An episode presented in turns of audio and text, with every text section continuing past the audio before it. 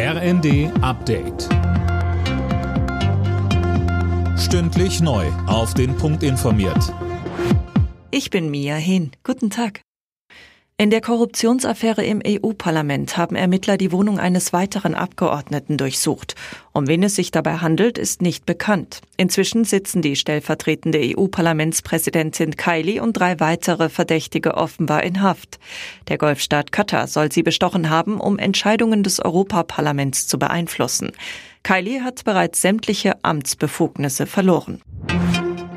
Wegen der Energiekrise wird der vereinfachte Zugang zum Kurzarbeitergeld verlängert. Und zwar bis Ende Juni. Das hat Bundesarbeitsminister Heil angekündigt.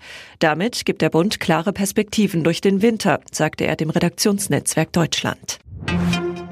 Die Ukraine bekommt weitere Waffen aus Deutschland. Der ukrainische Botschafter Makeyev hat nach eigenen Angaben eine entsprechende Zusage vom Bund bekommen. Das berichtet die Welt am Sonntag. Aline Schallhorn. Mehr Waffen, mehr Munition. Welche genau soll laut Makeyev später bekannt gegeben werden. Zur Lieferung moderner Kampfpanzer gibt es aber scheinbar noch keine Einigung. Im Hinblick auf ein mögliches Kriegsende hat der Bund dem Botschafter wohl auch versprochen, dass es ohne die Zustimmung aus Kiew keine deutschen Verhandlungen mit Russland geben wird. Der Frieden in der Ukraine kann laut Makeyev aber eh nicht verhandelt werden, sondern muss erkämpft werden. Nach dem historischen Einzug der Marokkaner ins WM-Halbfinale haben einige Fußballfans wieder für Krawall und Ärger gesorgt. In Paris, Mailand und Brüssel gab es Ausschreitungen. Allein in der belgischen Hauptstadt wurden 60 Menschen festgenommen.